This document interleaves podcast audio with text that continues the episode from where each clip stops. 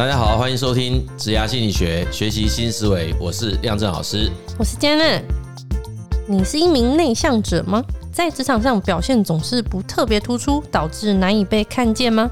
或是不习惯团体的生活，时常在当中找不到自己的定位？本集节目呢，由方言文化出版社赞助播出，要来推荐大家一本好书，《开始喜欢自己的不完美》，作者。杜赖谦是一位非常内向的人，他自己在经历了一圈不适合自己的工作之后，终于找到属于自己的理想工作。所以今天呢，我们就也来针对一下，就是内向者在职场上如何生存，来聊聊看吧。好，谢谢这一家出版社，对不对？方言出版社赞助了我们的书，没错。好，那今天这本书其实在谈内向者。这位作者杜赖谦哈，他其实是一个非常多产的作者啦。那书的一开始，他也介绍他自己本身就是一个最佳的范例，呃，超级典型，像他书中所讲的内向者，没错嘛。所以其实我们还是跟各位读者讲一下，就是其实这个本身在现在，我们就是把它用啊风格跟性格来做一些区分。那之所以要这样区分的原因，也是因为性格其实它一旦趋于稳定。它的改变会比较困难，那比较困难就会容易流于类似像宿命论这样，嗯，好，所以如果你看哦，假设我今天是一个已经很认定我是个内向者，有吗？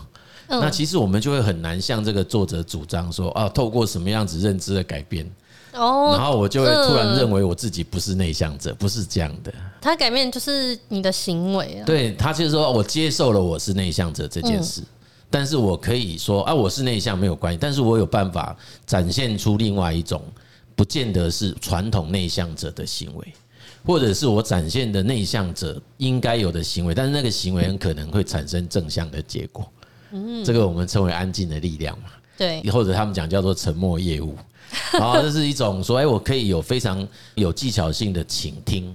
比如说，我们在讲业务，其实不是一个很会讲话的、很会社交的就叫业务。其实业务反而是应该很容易让你的销售对象会没有戒心的说出他的需求嘛。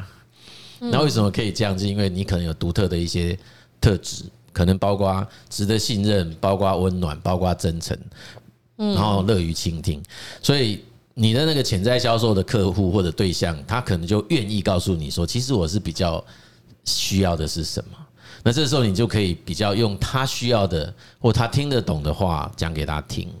那这种其实就反而是比较相对是属于内向者的业务人员，他确实也没有改变他自己性格，他也没有改变他什么风格。对啊，我觉得自从安静的力量出来之后，好像在职场上就渐渐开始。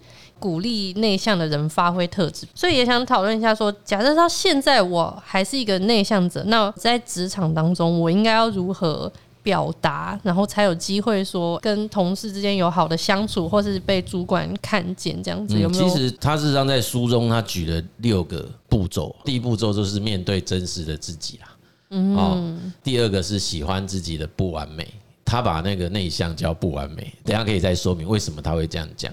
那第三个叫学会自我表达，第四个巩固自我特质，第五个运用专家天赋，第六个是认同自我无可取代。哈，这是他自己的一个叫认知转变的历程啊，其实也叫做转念的历程啊，我们可以这样讲。好，那一样啦，就是作者他其实自己当然也自谦着说他不是所谓的专家哈，心理学家或等等，所以他也确实是。啊，这样的特质吸引了他很多的读者啦。好，因为他就是很真诚的告诉人家他自己到底是怎么走过来的嘛。所以读他的书，我们说实在的，这个书真的很好读啦，读起来你就会读得很轻松啊，你不会有太多压力。那这六步其实我自己倒觉得应该再可以增加一些步骤啦，尤其像第一步，他就是说叫面对真实自己。其实我觉得这有点太快了。太快，因为其实很多人就是不愿意面对真实自己。怎么说？你说他不想要承认自己就是内向吗？都不愿意面对啊，所以其实我们要先先鼓励大家探索自己嘛。哦，啊，事实上他在这个书的文字内容当中，其实他做的事情还是就是在探索自己。嗯，所以他在讲的是他以前做性向测验的经验。嗯，好，所以他那时候就举例说啊，那很多人会问说，你是积极的人还是消极的人啊？什么什么？那其实这点我也特别再再跟大家澄清一下，因为我们最后那个我们将来会跟大家宣布啊，我们出版社也有赞助我们的书给大家。老师，你这样就已经宣布了，你把它剪掉。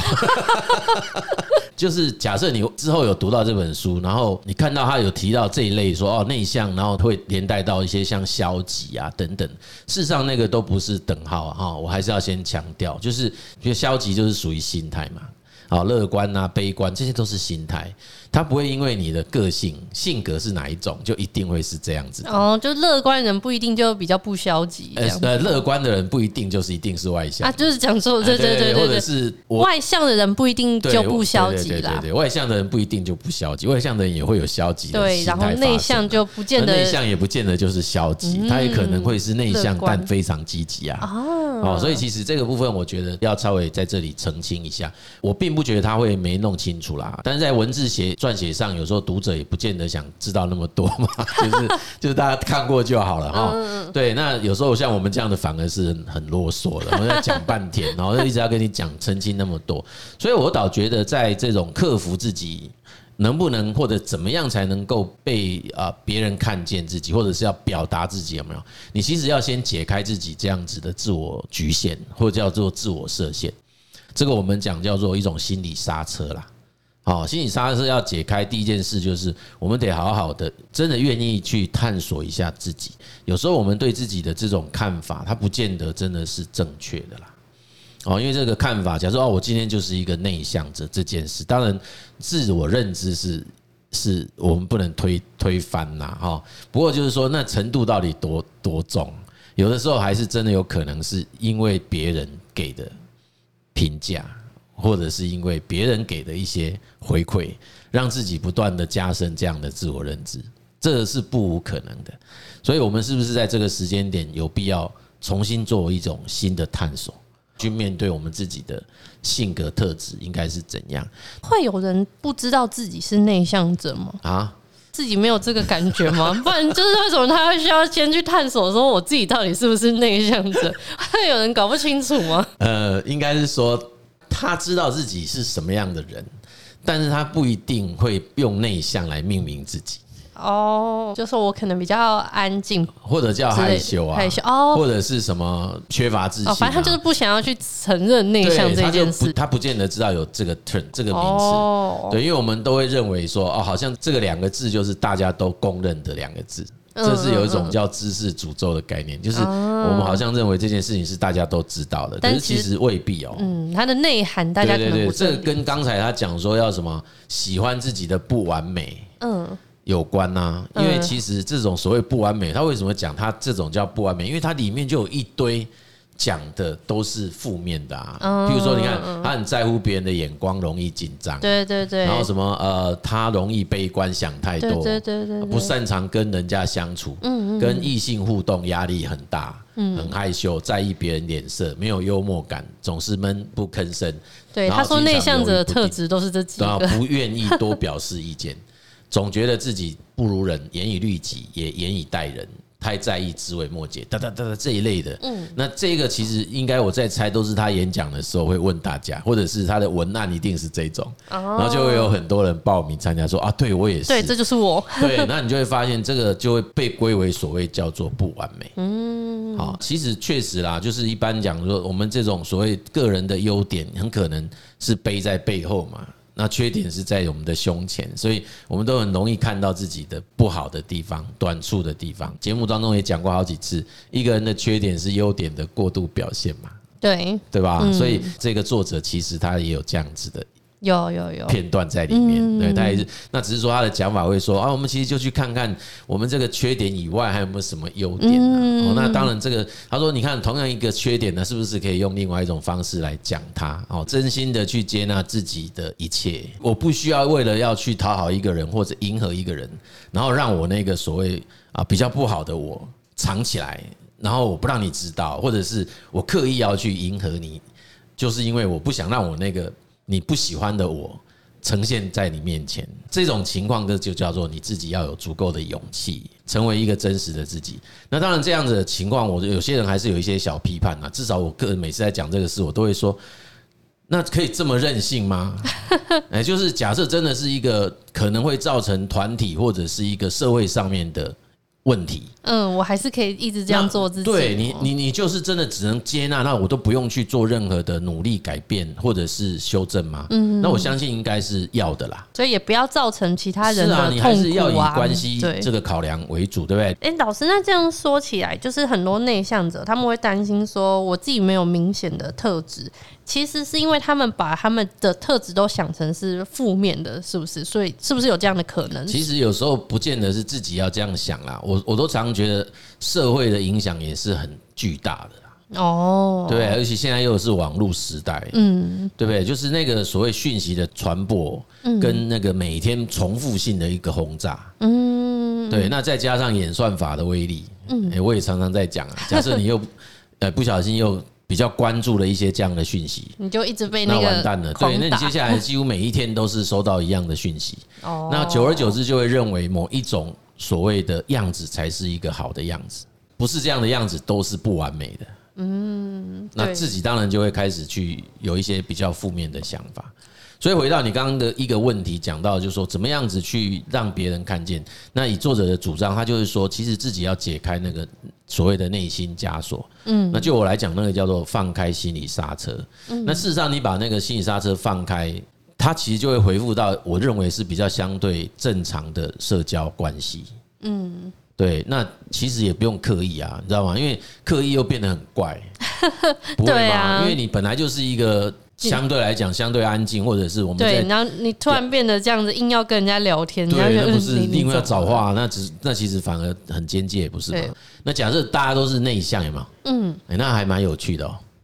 那就会是。最 最外向的一个内向者开始吗？所有人都是内向，就会非常安静，靠一些所谓专案管理软体嘛，就大家可以把一些讯息往上。对啦，因为某一些产业，他们可能真的特别都是这样子的特质的人会聚在一起，那就真的很需要。对啊，对啊，那就是放在一个共同的平台啊。嗯，对，就是就是大家把所有讯息都都都都会汇整在那个地方。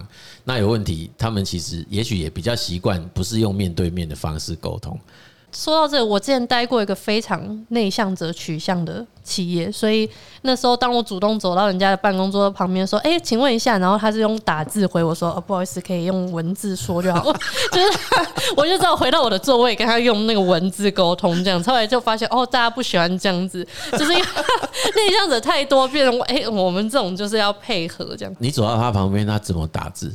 他他就是就给你就一直低头啊，然后就没有跟我讲，然后我手机就震动了。哎哦哦，那这真的就是极度的，所以确实这个看起来是有实际的那种社会现象啦。对，就是说也不会只有在日本社会才会有。对，哎，那老师让我想再讨论一下，说那假设说我们其他就是我们身边有一些内向的，比方说。同事啊、下属啊，或是主管，那我们要怎么样去跟他们建立一个沟通，会是比较比较好的？如果以书里面写描述他们这样子的性格来看的话，我们其他的人要怎么样去跟他们建立关系，会是大家比较舒服的？如何带领内向型的下属？哈，其实也要看看说我们这一个所谓的同仁呐，哈，他的工作性质是什么？诶，我们比较理性分析来看。那假设说他本身的工作性质，他的内向性格就非常合适，嗯，我就不用去，那也不用特别要做什么干预啊，或者是调整，嗯，但是组织哈还是会有所谓界面呐，沟通界面，因为我们还是有看过或者听过一种说法，就是现在是全员业务时代，嗯，对，那什么意思呢？就是说，呃，也许有一些工作或者职务，它没有所谓真正我们。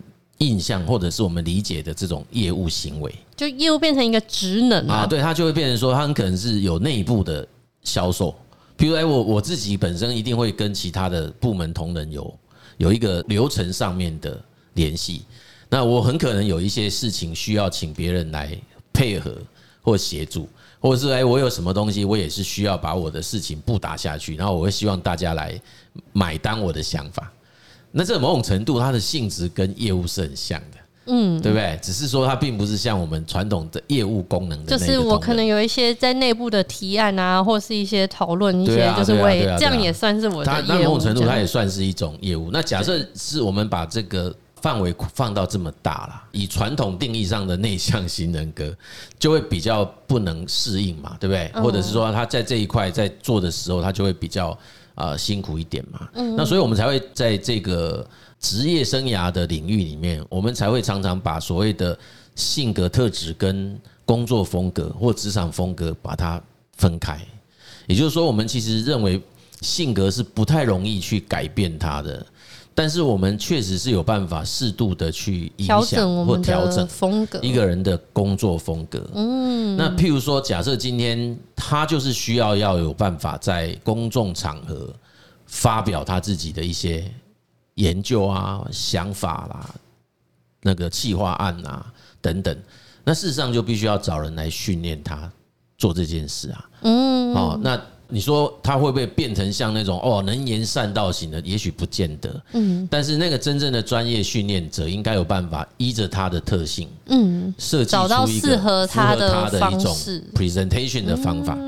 哦，那他还是能够有可以做出很符合他，而且他也蛮舒服的，可以表达他自己内容的表现呐。那只是说这中间确实是需要一些。努力的，因为他可能跟自己平常的啊习惯的行为模式是不一样的。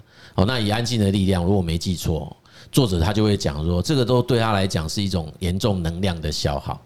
所以很多这样的人在做了这些事之后，他都会感觉到虚脱、疲惫、疲疲惫。嗯，那一样啦，很多事情其实就是常常做、常常做，做久了他也会习惯了。嗯，那也会让自己的补血的过程比较快。哎，就像打 game 一样，就是你你会比较快就可以恢复到原来的状态。对啊，所以今天呢，我们就介绍了这本书《开始喜欢自己的不完美》。